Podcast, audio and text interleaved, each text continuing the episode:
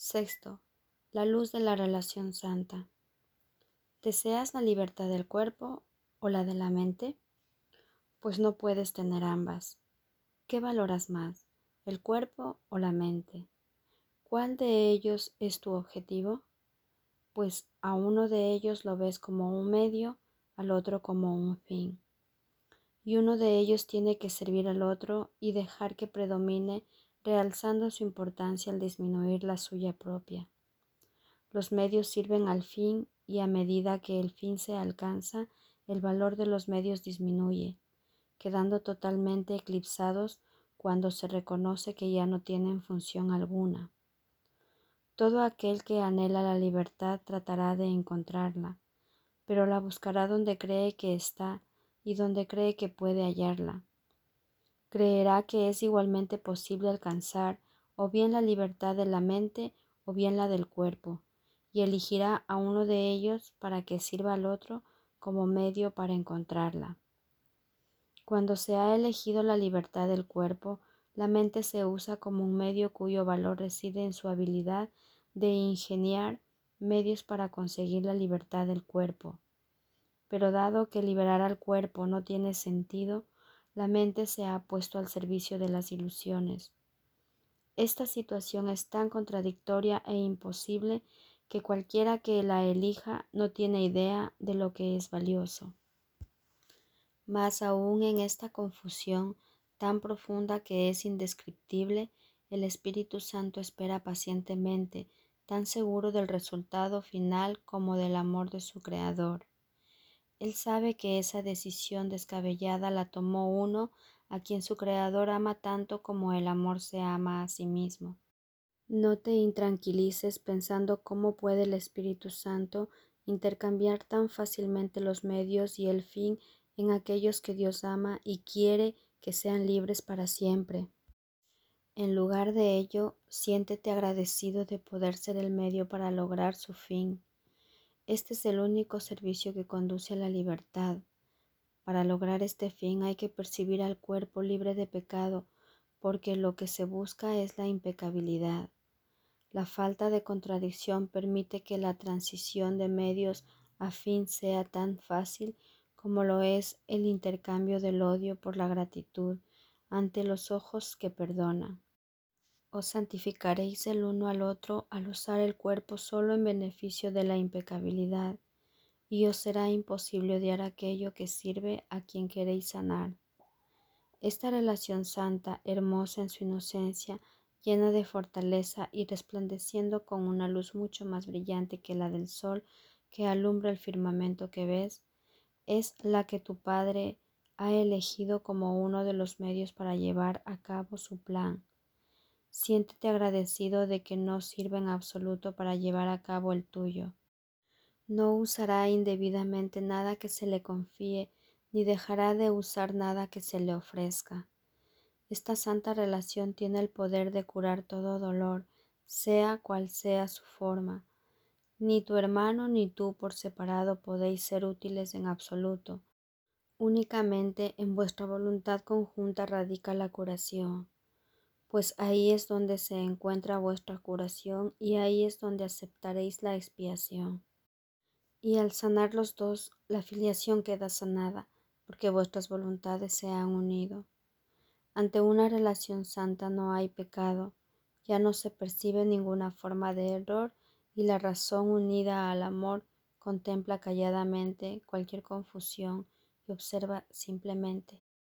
Eso fue un error, y luego la misma expiación que aceptaste en tu relación corrige el error, y allí donde éste estaba, deposita una parte del cielo. Cuán bendito eres tú que permites que este regalo se otorgue. Cada parte del cielo que restituyes se te da a ti, y cada lugar vacío del cielo que vuelves a llenar con la luz eterna que traes contigo, resplandece sobre ti los medios de la impecabilidad no conocen el miedo porque únicamente son portadores de amor. Criatura de paz, la luz ha descendido sobre ti. No reconoces la luz que traes contigo, pero la recordarás. ¿Quién podría negarse a sí mismo la visión que le brinda a los demás?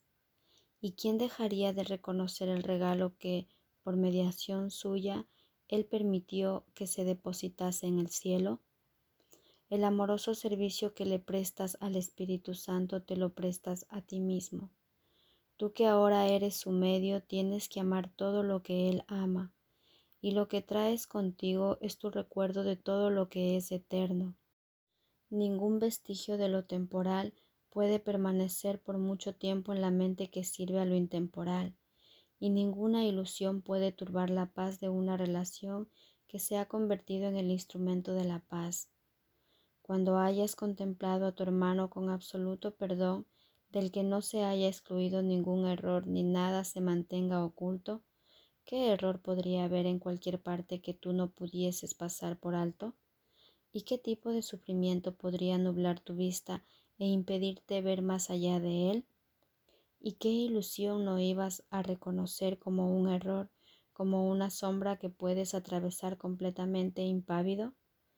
Dios no permite que nada sea un obstáculo para aquellos que hacen su voluntad, y éstos reconocerán que sus voluntades son las suyas porque las sirven, y las sirven de buen grado.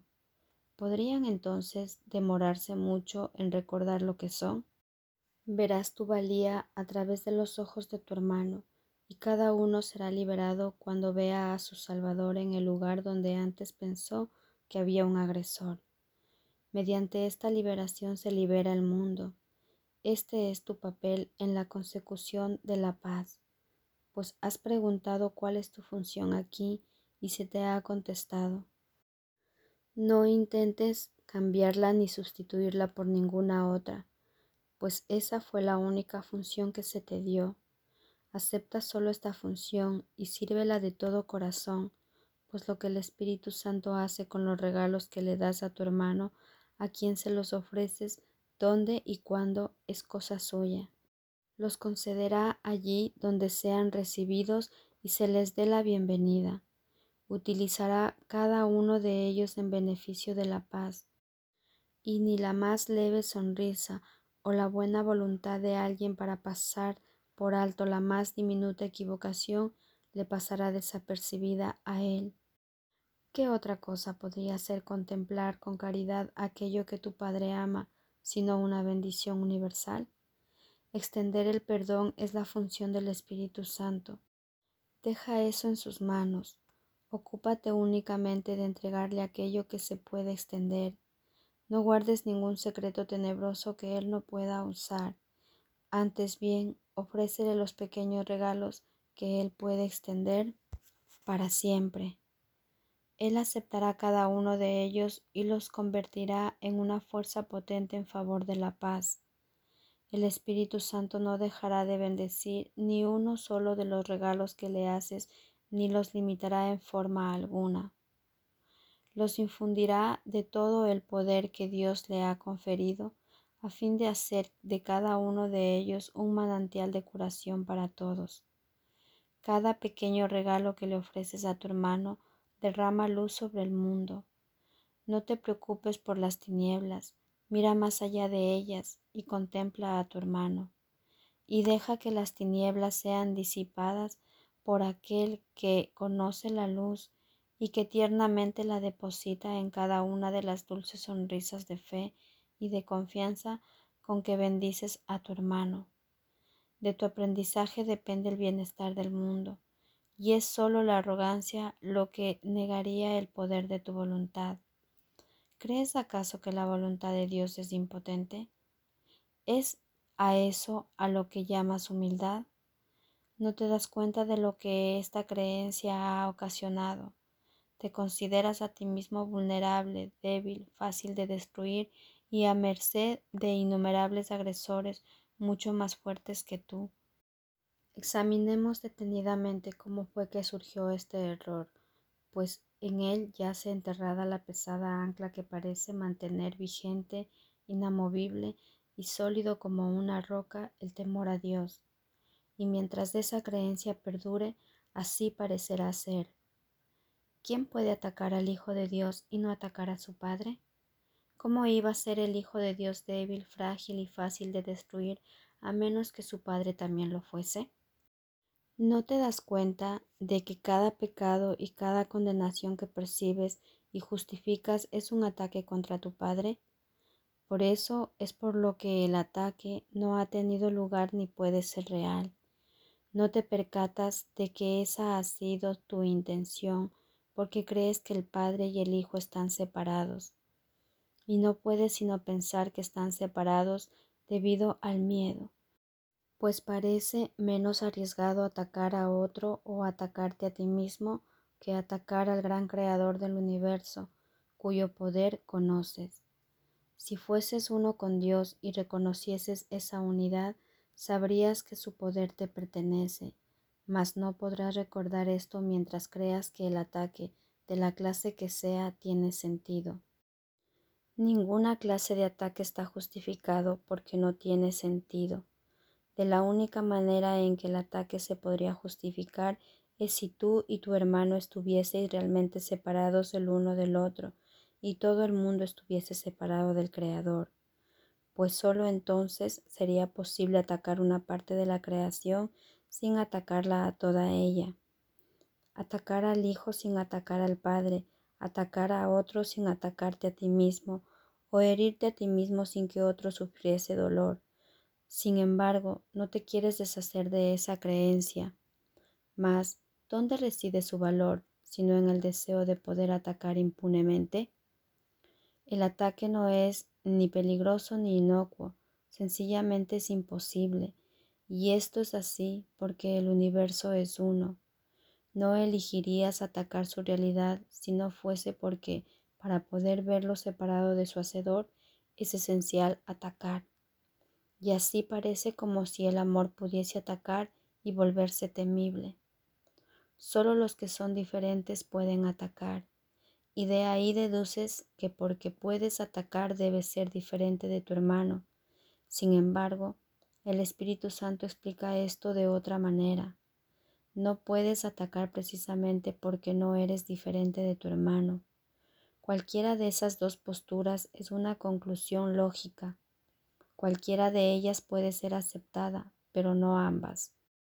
La única pregunta que necesita contestarse a fin de decidir cuál de las dos es verdad es si en realidad tú eres diferente de tu hermano. Desde el punto de vista de lo que entiendes parece que lo eres y, por lo tanto, que puedes atacar. De ambas alternativas, esta parece la más natural y la más afín a tu experiencia.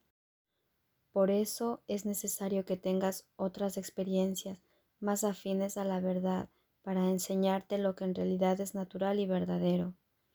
Esa es la función de tu relación santa, pues lo que uno de vosotros piense, el otro lo experimentará con él.